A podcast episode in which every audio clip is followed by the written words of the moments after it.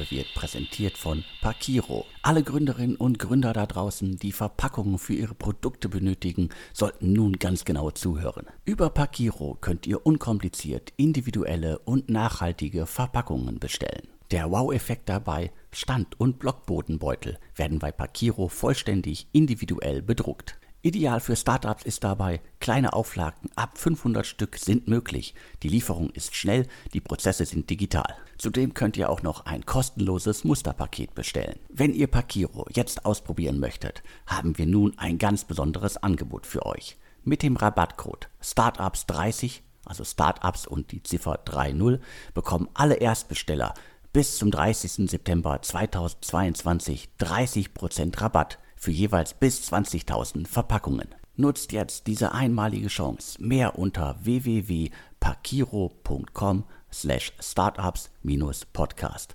Alle Infos und den Link und den Rabattcode findet ihr wie immer aber auch in den Show Notes zum Podcast. Hallo, herzlich willkommen zum Podcast von deutschestartups.de. Mein Name ist Alexander Hüsing. Ich bin Gründer und Chefredakteur von deutschestartups.de.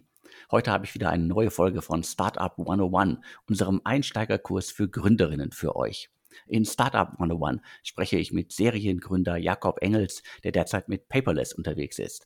Themen sind alle Themen, die Gründerinnen und Gründer bewegen sollten, Themen, über die sich Gründerinnen Gedanken machen sollten. Jakob gründete bereits nach dem Abi sein erstes Unternehmen und macht jetzt mit Paperless Papierkram quasi überflüssig. Wir haben schon in einigen Folgen über mehrere Themen gesprochen, also von der Ideenfindung zum Thema Positionierung und in der letzten Folge ging es äh, um das Thema Vertrieb. Jetzt habe ich mir das Schlagwort Community Marketing hier hingeschrieben, aber erstmal hallo Jakob. Hallo Alexander. Danke fürs Intro. Schön, dass ich wieder dabei sein darf. Sehr gerne. Also Community Marketing. Was muss ich mir darunter vorstellen äh, als allumfassendes Thema? Äh, vielleicht kannst du kurz antworten zum Einstieg. Community-Arbeit ähm, ist im Prinzip ein Marketingkanal oder Vertriebskanal, je nachdem, wie man es auslegen möchte.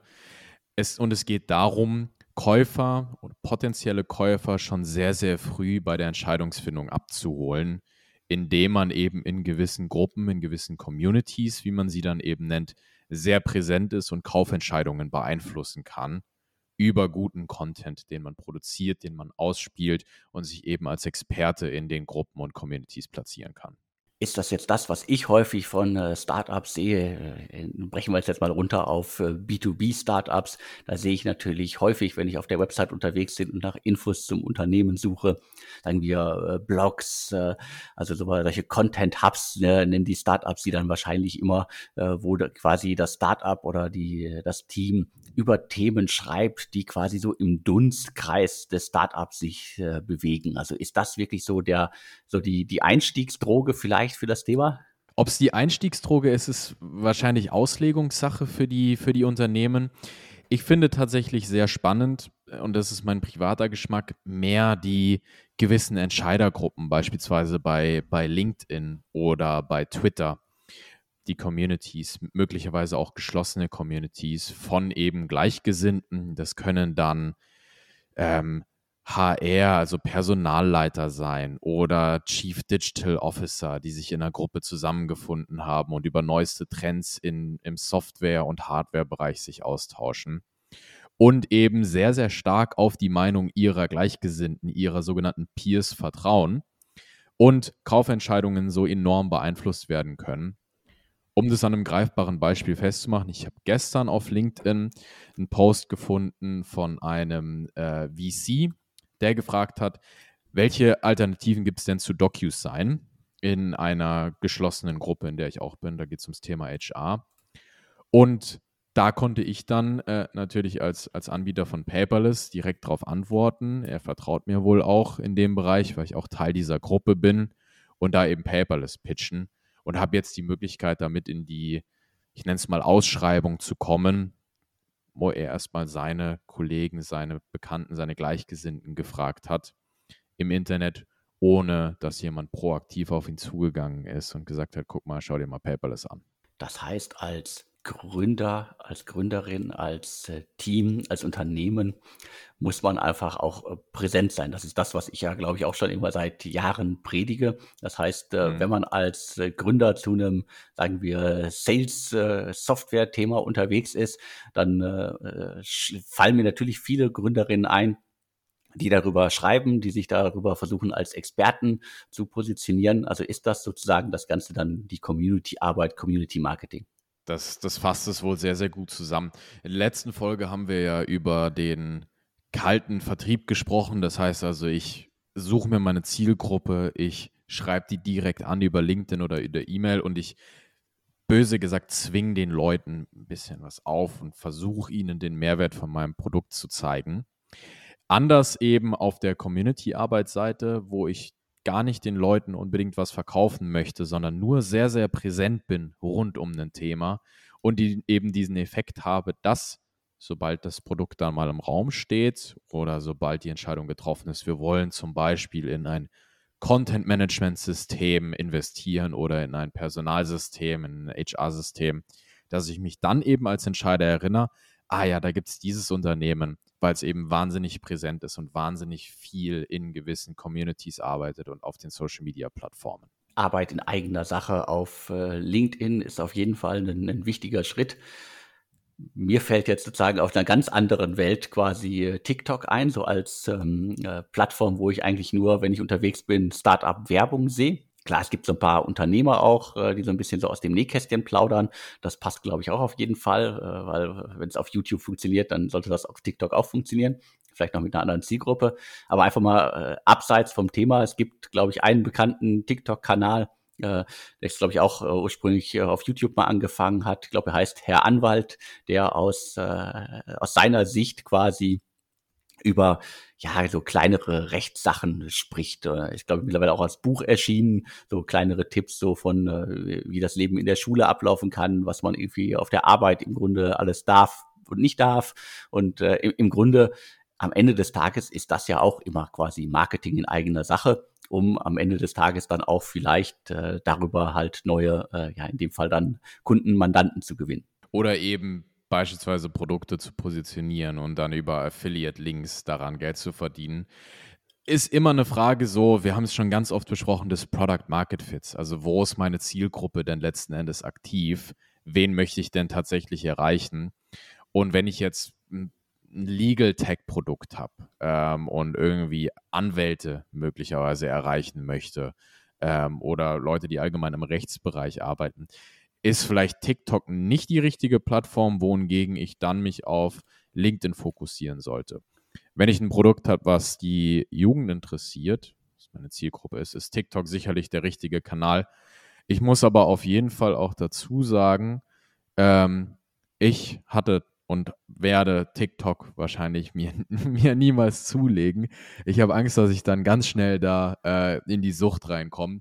Ich merke es ja jetzt schon, dass mir, dass mir Instagram und YouTube und Facebook und Twitter und LinkedIn ausreichen, um meinen ganzen Tag zu füllen und auf irgendwelchen sozialen Medien abzuhängen.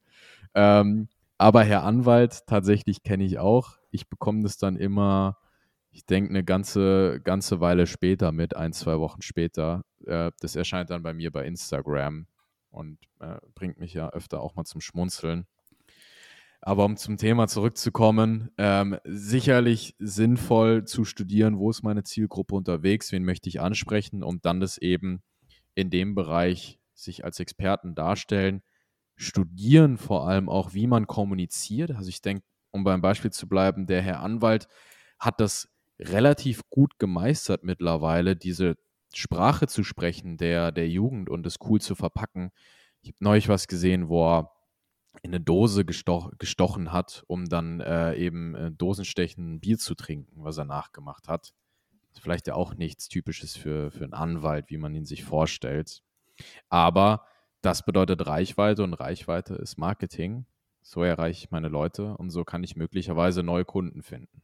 Auf jeden Fall. Und äh, um das nochmal wieder in die Startup-Welt zu führen, es gibt, glaube ich, auch eins der erfolgreichen äh, Techs, äh, Startups, Tech, Tech, Tech Startups, also äh, Startups, das sich um Steuererklärung kümmert. Die machen auch quasi jetzt mal so ihr, ihr Marketing extrem über TikTok. Das heißt, äh, das ist auf jeden Fall eine Plattform, die man äh, sich, sich angucken sollte und nicht immer verdrängen sollte. Aber ich würde auch immer den Strich drunter machen. LinkedIn ist auf jeden Fall die Plattform, auf der Gründerinnen unterwegs sein sollten und halt auch Startups versuchen sollten, ihr Thema zu platzieren.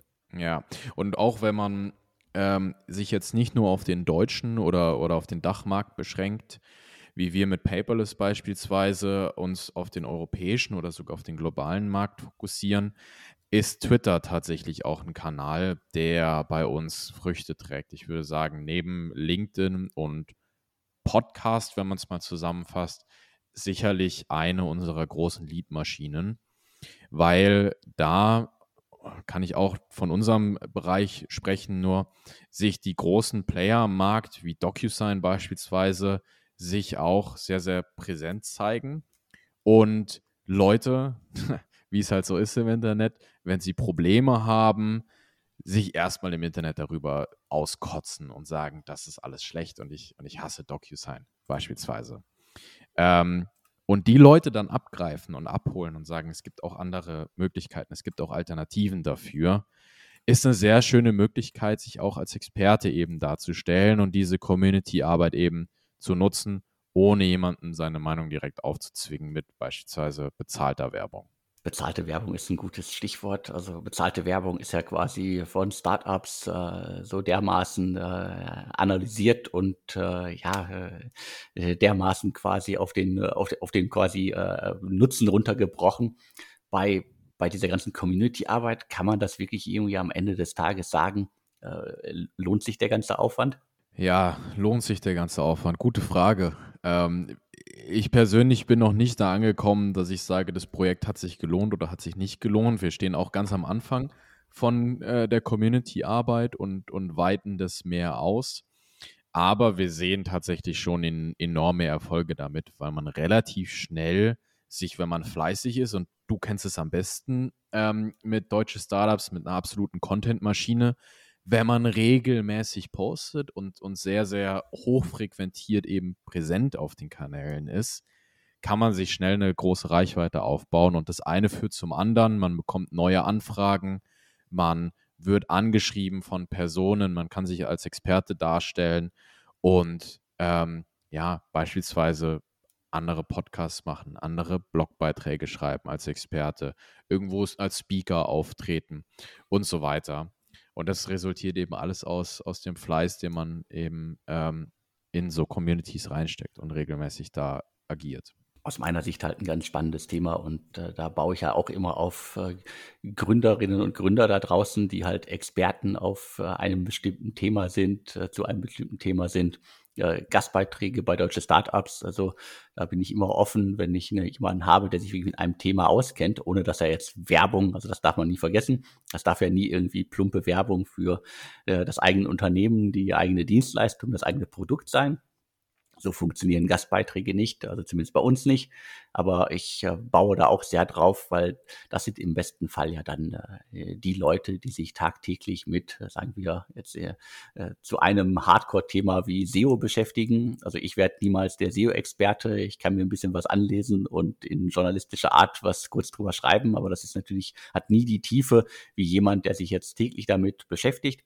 Und am Ende des Tages ist das natürlich in Anführungsstrichen immer auch äh, Werbung für die eigene Person, das eigene Unternehmen, weil Leute lesen diesen Artikel und wenn sie dann vielleicht mal jemanden brauchen, der sich zu dem Thema auskennt oder ein Produkt brauchen, das äh, dieses Thema quasi abdeckt, dann wenden sie sich vielleicht dann an das Unternehmen oder den Gründer, äh, dessen Gastbeitrag Sie mal gelesen haben. Also das kann ich immer nur unterstreichen. Das ist für mich ein ziemlich spannendes und wichtiges Thema, um sich als Experte zu positionieren. Ganz, ganz richtig. Und man sieht tatsächlich auch auf den sozialen Plattformen immer mehr, insbesondere bei LinkedIn, dass diese sogenannte Founder-Brand, also die, die Marke des eigenen Gründers, enorm wichtig wird und auch größere Reichweite bekommt als die des eigenen Unternehmens. Das ist tatsächlich bei Paperless auch so. Ähm, wir versuchen sehr, sehr regelmäßig zu posten auf unseren privaten Profilen und da über die Startup-Reise beispielsweise zu schreiben, über ja, vielleicht Herausforderungen, vor denen wir stehen, über Dinge, die gut funktionieren. Und dadurch, dass es eben so persönlich ist und viel nahbarer als ein Unternehmenspost, bekommt man auch viel mehr Reichweite. Dann kommentieren mehr Leute, es liken mehr Leute, es teilen mehr Leute. Und da sollte man, wenn man eben ein Unternehmen gründet und ein Startup gründet, schon von Anfang an auch rein investieren, dass man als Gründer von dem ganzen Laden dann über die Story schreibt ähm, und, und eben mit der Nachricht nach außen tritt und sich nicht hinter dem Vorhang von dem Unternehmensprofil versteckt und da eben abgedroschene und unpersönliche Werbung macht, sondern ruhig auch mal zulassen, dass man äh, ja privat und persönlich als, als Experte und als Gründer auftritt. Die heutige Ausgabe wird präsentiert von Pakiro. Alle Gründerinnen und Gründer da draußen, die Verpackungen für ihre Produkte benötigen, sollten nun ganz genau zuhören. Über Pakiro könnt ihr unkompliziert individuelle und nachhaltige Verpackungen bestellen. Der Wow-Effekt dabei, Stand- und Blockbodenbeutel werden bei Pakiro vollständig individuell bedruckt. Ideal für Startups ist dabei, kleine Auflagen ab 500 Stück sind möglich. Die Lieferung ist schnell, die Prozesse sind digital. Zudem könnt ihr auch noch ein kostenloses Musterpaket bestellen. Wenn ihr Pakiro jetzt ausprobieren möchtet, haben wir nun ein ganz besonderes Angebot für euch. Mit dem Rabattcode Startups30, also Startups und die Ziffer 30, bekommen alle Erstbesteller bis zum 30. September 2022 30% Rabatt für jeweils bis 20.000 Verpackungen. Nutzt jetzt diese einmalige Chance. Mehr unter www.pakiro.com slash startups-podcast. Alle Infos und den Link und den Rabattcode findet ihr wie immer aber auch in den Show Notes zum Podcast. Ja, vor allen Dingen sollte man authentisch auftreten. Mir fällt das gerade auf LinkedIn immer wieder auf äh, Startup XYZ hat eine Finanzierungsrunde bekommen. Natürlich wird das über die offiziellen Kanäle des Startups, äh, der Gründer und natürlich der Investoren geteilt. Und das ist alles irgendwie so, sagen wir jetzt mal, äh, glatt geleckt. Mhm. Juhu, mhm. äh, wir haben endlich Geld eingesammelt, war schwierig, aber hier jetzt hier, sagen wir jetzt mal 20 Millionen. Und bei den mhm. Investoren steht dann immer nur, yeah, proud Investor, äh, geiles Startup und geht richtig ab. Und das ist halt, damit fällt man halt nicht mehr auf. Das muss man ganz klar sagen. Also sowohl als Gründer aber natürlich auch an alle Investoren da draußen. Also so fällt man nicht auf und das ist einfach dann halt auch nur PR und äh, keine, keine ernstzunehmende äh, Inhaltefront, die man irgendwie, mit der man sich irgendwie absetzen könnte.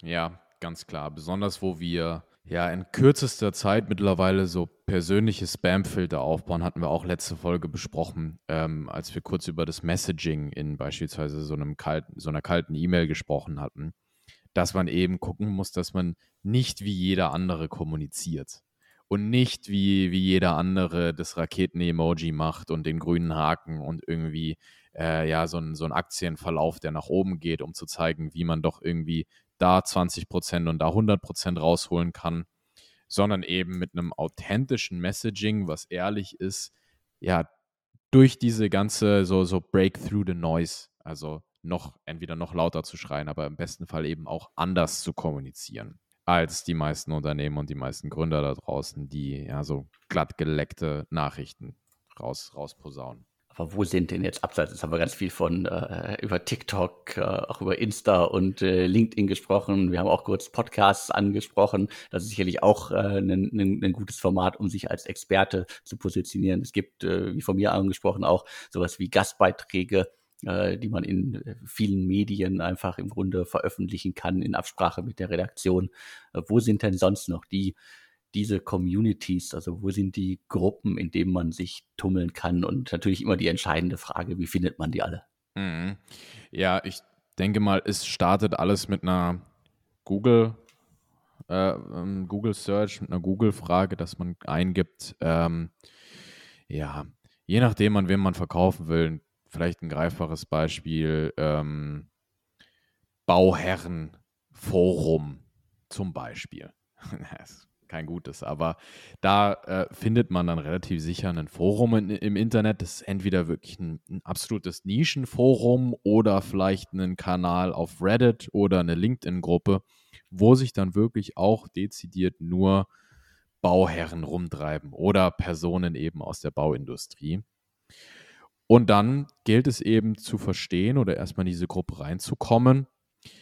Vielleicht ist es schwer als Gründer, also geht man über, über eine dritte Person, die in dem Bereich auch wirklich Expertenwissen hat. Muss man eben gucken, wie findet man die, wie kommt man in Kontakt mit der, wie kann man diese Person dann eben dazu bewegen, auch in meinem Interesse da aktiv zu werden in der Community. Ich denke dann Richtung Partnerschaften beispielsweise. Und dann gilt es eben, diese Gruppen erstmal zu analysieren, zum Beispiel eben den Reddit-Kanal oder den, den LinkedIn, äh, die LinkedIn-Gruppe oder die Facebook-Gruppe sogar teilweise oder das eigene Forum und zu verstehen, was interessiert denn eigentlich da die Leute und welchen Content müssen wir denn tatsächlich erstellen, um da uns als Experte zu positionieren. Vor allem auch, welche Sprache sprechen die? Also man kann ja doch immer gut beobachten, wie in so gewissen Industrien und da ist sicherlich die Tech-Bubble, in der ich auch bin, äh, ganz vorne mit dabei, eine komplett eigene Sprache gesprochen wird. Und wenn ich die Sprache spreche, oder besser gesagt, ich muss diese Sprache sprechen, um eben anerkannt zu werden in diesen Communities und es gilt es dann auch zu analysieren und ja, dann sich einen Plan zu überlegen, einen Contentplan und diesen Content dann auch zu produzieren und da eben ständig aktiv zu sein.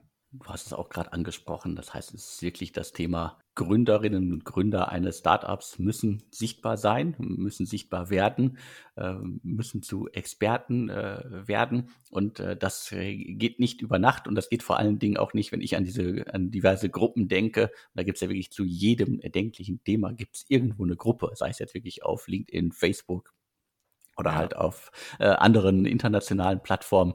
Und äh, bei, bei den schlechten Beispielen fällt mir halt immer ein, irgendwie bestimmte äh, Gründer, die dann irgendwie bei jedem Post zu jedem Thema schreiben äh, und äh, wir kümmern uns um das Thema und hier könnt ihr quasi 20 Prozent Rabatt bekommen auf das, äh, auf unser, unsere Service-Dienstleistung. Das ist halt der falsche Weg und äh, das hast du, glaube ich, ganz, ganz, ganz gut beschrieben. Man muss halt wirklich dafür ein Gefühl entwickeln, wie spreche ich an, welche Sprache wird da gesprochen. Man muss sich nicht äh, verbiegen und man muss jetzt nicht irgendwie in, äh, in jedem dritten Satz äh, Purpose fallen lassen, um irgendwie äh, sich als äh, Gründer zu outen. Äh, aber sozusagen, man muss auf jeden Fall die Sprache sprechen, die, die quasi die Szene spricht. Und wenn man halt in der Szene unterwegs ist, die halt ein bisschen konservativer ist, dann muss man sich da vielleicht auch umgewöhnen muss man sich mit Sicherheit umgewöhnen und, und die Sprache sprechen. Und wie du sagst, dieses Verbreiten von so einer salesy Botschaft, die wirklich so ganz vertriebsorientiert ist. Hier 20% da noch abgreifen und mit dem Code XYZ bekommt ihr folgendes und, und jenes. Ja, führt letzten Endes wahrscheinlich auch nicht zu mehr Verkäufen, sondern eher zu einer schlechteren Reputation, als wenn ich wirklich Experte bin. Es gibt einen LinkedIn-Influencer, ähm, den ich in dem Bereich auf jeden Fall empfehlen kann und, und will, und das ist Chris Walker, der im Prinzip äh, ganz neue und ganz revolutionäre Marketingansätze verfolgt und auch einen Podcast in dem Bereich hat.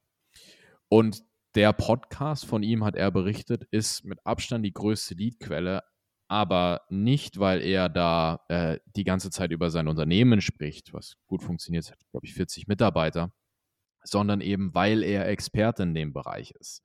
Und Leute ihn dann eben anschreiben und sagen, hey, super, was ihr da macht, kannst du mir nicht mit deinem Unternehmen auch helfen und mich in dem Bereich unterstützen? Und genau das ist eben diese ganze Idee dahinter. Nicht direkt mit dem Produkt äh, durch die Tür fallen, sondern sich wirklich als Experte in dem jeweiligen Bereich zu positionieren und der Vertrieb wird dann kommen, weil die Leute einen eben als offiziellen Experten anerkennen und so auch heutzutage gekauft wird. Ich frage meine Mitmenschen, meine, ähm, meine, meine Gleichgesinnten, meine Peers eben, kennt ihr jemanden in dem Bereich? Und die empfehlen dann je, den jeweiligen Experten. Und so wird es dann zu, zu mehr Verkäufen, zu besserem Vertrieb kommen. Jetzt muss ich allerdings sagen, dass äh, gerade wenn ich mir die, die Gründerszene in Deutschland angucke, dass die, die allerwenigsten äh, Gründer da draußen, und äh, da meine ich jetzt mal die, die männliche Form, wenn ich von vor äh, sagen wir, 20 Jahren spreche, äh, da waren fast nur Gründer in der Szene. Mittlerweile haben wir auch äh, immer mehr Gründerinnen.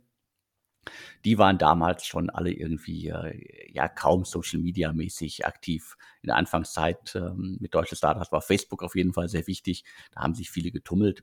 Aber das hat sich mittlerweile auch gewandelt. Ich sehe, ich sehe jetzt, äh, wie jetzt mehrmals schon gesagt, also sehr, sehr viele aktive Gründerinnen auf, auf LinkedIn. Twitter ist auch eher so ein bisschen stiefmütterlich, aber ich sehe zumindest extrem viele VCs auch zum Beispiel, die da sich als äh, ja um ihr Thema kümmern und äh, jemand, der in Climate Tech äh, Startups investiert, kann sich da halt als Investor auch gut positionieren. Das gilt sicherlich für für Gründer und äh, Startups auch. Also lange Rede. Also ich ich ich, ich habe einfach nochmal den Appell an alle da draußen, dass sie einfach sichtbar werden, die Chance nutzen und wahrscheinlich kommt man dann relativ schnell äh, zu einem Thema, hatte ich gerade schon mal angesprochen, was, was bringt das alles? Und wenn ich mir dann äh, Gründerinnen vorstelle, die mit äh, Investoren sprechen, dann kommt wahrscheinlich oft das Thema so, ja, okay, irgendwie Marketing sehe ich ja, Vertrieb, macht ihr einiges, da funktioniert einiges gut, aber warum hast du eigentlich jetzt noch die Zeit, irgendwie quasi äh, jeden Tag auf äh, LinkedIn, Facebook und sonst wie unterwegs zu sein? So, äh, lass das mal lieber, weil unterm Strich bringt das doch nichts. Also das ist dann wahrscheinlich auch zu, zu kurzsichtig gedacht, äh, weil ich glaube, gerade bei dem Thema muss man auf jeden Fall einen langen Atem haben, weil man einfach Zeit braucht, um sich da zu positionieren. Ja, absolut. Und vor allem sollte man alles mal ausprobieren. Ich erwische mich da auch immer wieder, dass ich mich überhaupt nicht auf Kanäle fokussiere, die äh, historisch gut funktioniert haben, sondern ich mache dann da mal wieder eine halbe Stunde auf der Plattform und dann denke ich mir, ach ja, jetzt kann ich ja mal wieder bei LinkedIn reingucken und mache dann da, hinterlasse dann bei LinkedIn da mal einen Kommentar oder schreibe mal da einen Post. Aber wie gesagt, ich muss alles ausprobieren und wenn ich dann irgendwann verstanden habe, und das passiert nicht von heute auf morgen, welche Kanäle denn am besten funktionieren, auch wieder so dieser Channel Market Fit, also auf welchen Kanälen habe ich denn äh, wirklich meine Zielgruppe, die dann auch zu Nutzern oder zu Käufern wird, sollte ich mich da dann schon auch drauf fokussieren. Also ich möchte nicht den Eindruck vermitteln, dass ich überall aktiv sein muss, auf jeder Plattform, was ich sagen möchte, ist, probiert alles mal aus, guckt, wo bekomme ich denn die Reichweite, wo erreiche ich denn meine Leute und fokussiert euch dann auf diese Kanäle. Das, lass es zwei bis drei Kanäle sein und macht dann da, intensiviert dann da eure Arbeit und guckt, dass ihr dann noch besseren Content produziert und noch besser die Sprache sprecht der Nutzer, die auf der Plattform drauf sind.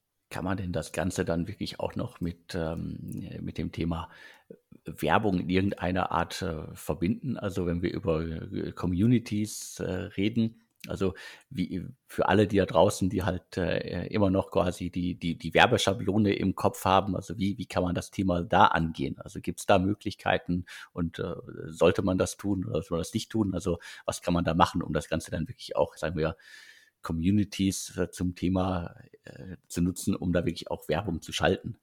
Ich denke, die Erkenntnisse, die man gewinnt, wenn man mal Community-Arbeit betreibt und sich versucht als, das nennt man ja dann auch Thought Leader, also als, als Experte in dem Bereich zu positionieren, ähm, sind ganz spannend, die Erkenntnisse, weil man eben genau versteht, was bewegt die Leute, was interessiert die Leute und was motiviert die Leute auch mit mir in Kontakt zu treten. Und all die Informationen, die ich dann sammle über die Schmerzen von denen, über die Bedürfnisse von denen, kann ich natürlich ganz gut in eine Marketingbotschaft reinstecken, die sich dann auch natürlich bezahlt vermarkten lässt. Je besser ich meine Zielgruppe kenne, und ich glaube, das schwingt bis jetzt in jeder Folge mit, die wir gemacht haben, dieser Product Market Fit, desto besser und desto genauer kann ich auch auf gewisse Zielgruppen zugehen. Und ja, dann kann ich mich durchaus mal ausprobieren auf den verschiedenen Plattformen und mal mit 20 Euro pro Tag starten beispielsweise, eine Anzeige schalten und eben günstig meine Zielgruppe erreichen und gucke dann, hat es funktioniert oder hat es nicht funktioniert? Sollte ich mich vielleicht ähm, doch auf einem anderen Kanal mal positionieren oder hat es funktioniert? Habe ich Ergebnisse erzielt? Habe ich auch eine Return on Invest bei meiner Werbung? Und dann gehe ich da natürlich auch doppelt rein und intensiviere die Arbeit in dem Bereich. Also würde schon sagen, lässt sich gut kombinieren, Aber ich sollte darauf achten, wenn ich Community-Arbeit mache, dass ich auch möglichst gut die Erkenntnisse protokolliere und die dann in meine Marketingbotschaft reinpacke, wenn ich damit dann auch Paid Ads schalte. Das heißt, am Ende des Tages ist es auch halt immer Trial and Error. Das haben wir auch schon jetzt in den letzten Folgen bei diversen mhm. Themen besprochen. Als Startup muss man einfach Dinge ausprobieren und äh, da muss man manchmal auch äh, gefühlt abwegige Dinge ausprobieren. Für manche ist vielleicht TikTok abwegig, aber wie gesagt, es gibt äh, Insurtech-Startups, äh, ähm, die da sehr erfolgreich sind. Es gibt so eine Art äh, Steuerberatungsdienstleistungen, äh, die da irgendwie ihre Zielgruppe gefunden haben. Also man sollte das nicht immer ausschließen. Und es gibt auch ja durchaus erfolgreiche B2B-Startups, die auf diesen Plattformen unterwegs sind oder auch auf Instagram einfach quasi äh, ihre Zielgruppe da gefunden haben. Das heißt, äh, ausprobieren. Aber ich glaube, und das äh, hast du jetzt auch mehrmals gesagt, als Gründerin muss man das irgendwie auch analysieren. Und äh, dann kann man dann auch, falls man Investoren an Bord hat, sagen so, hey, ja klar, ich bin hier irgendwie auf diversen Social-Media-Plattformen, wenn die Frage aber kommen sollte, unterwegs. Aber letztendlich haben wir dadurch gelernt, dass unsere Zielgruppe da, da und da ist und nicht da ist. Und äh, dementsprechend äh, klingt das manchmal immer so nach außen hin so als wildes Rumprobieren und vielleicht für den einen oder anderen auch als, äh, wo haben die die Zeit dafür? Aber wenn man das wirklich gekonnt macht und wirklich auch den, den Nutzen und die Lehren daraus zieht, dann kann man im besten Fall halt eine Marketingkampagne daraus stricken, weil man merkt, oh, äh, Facebook hätte ich gar nicht gedacht, dass unsere Zielgruppe da noch so aktiv ist, dass man sich da irgendwie so austauschen kann. Und vielleicht findet man da halt auch über bezahlte Aktionen dann halt äh, sehr, sehr viele Kundinnen und Kunden. Mhm, genau, ja. Und man sollte schon auch darauf achten, ähm, so ein bisschen aus dem Nähkästchen auch geplaudert, wenn man das macht, dass man sich dann nicht von diesen ja, sozialen Medien wieder so beeinflussen lässt und abdriftet von der eigentlichen Idee, dass ich Community-Arbeit mache. Das passiert mir ständig, dass ich dann auf irgendeinem Kanal bin und ja, nach fünf Minuten schon wieder vergessen habe, was mache ich hier eigentlich gerade genau und hänge schon wieder in irgendeiner anderen Community rum oder lese mir schon wieder irgendwelche anderen äh, Profile durch oder stalk wieder irgendeinen anderen Gründer oder eine Gründerin äh, und, und gucke mir da das Profil an, dass ich mich wirklich dann auch darauf fokussiere und mir eine halbe Stunde Zeit nehme. Das reicht völlig aus am Tag ähm, oder auch mit einer Stunde die Woche erstmal starten und dann wirklich gucke, wo sind die Gruppen, wie sprechen die Leute und mir meine Erkenntnisse dann auch wirklich runterschreibe, dass ich dann letzten Endes, wie du gesagt hast, als übergeordnetes Ziel irgendwann genau verstehe, wer sind denn eigentlich meine Leute, die kaufen, die sich für mich interessieren und für mein Produkt. Und am Ende des Tages äh, ist das dann das Wichtigste. Ein Startup braucht Käuferinnen, braucht Kundinnen. Und dementsprechend, äh, wenn man auch auf diesem Wege das Ziel erreichen kann, dann hat man im besten Fall alles richtig gemacht. Trial and Error, du hast es gerade auch schon gesagt, ich, ich muss mich ausprobieren. Ähm, und da sollte ich mir die Chance auch auf jeden Fall nicht entgehen lassen. Und auch immer weiter testen. Also wir haben uns jetzt vorgenommen, dann demnächst auch mal in Spotify-Werbung zu investieren. Ähm, ist, glaube ich, jetzt noch nicht so ein Riesenkanal, der noch nicht so wahnsinnig plattgetreten ist, wie jetzt beispielsweise LinkedIn-Werbung oder das ist meinetwegen Facebook-Werbung sein.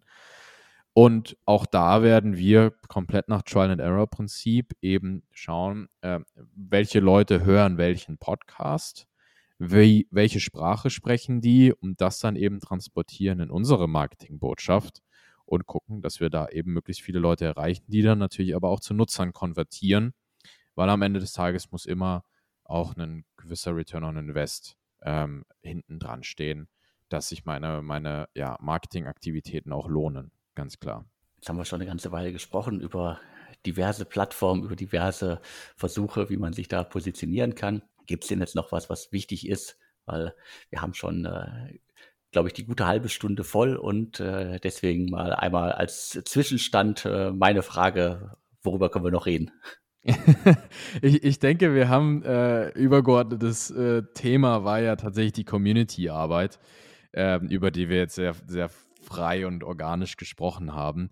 Denke ich, haben wir schon das meiste ähm, jetzt, wirklich abgegriffen und gesagt dazu, was man sagen kann.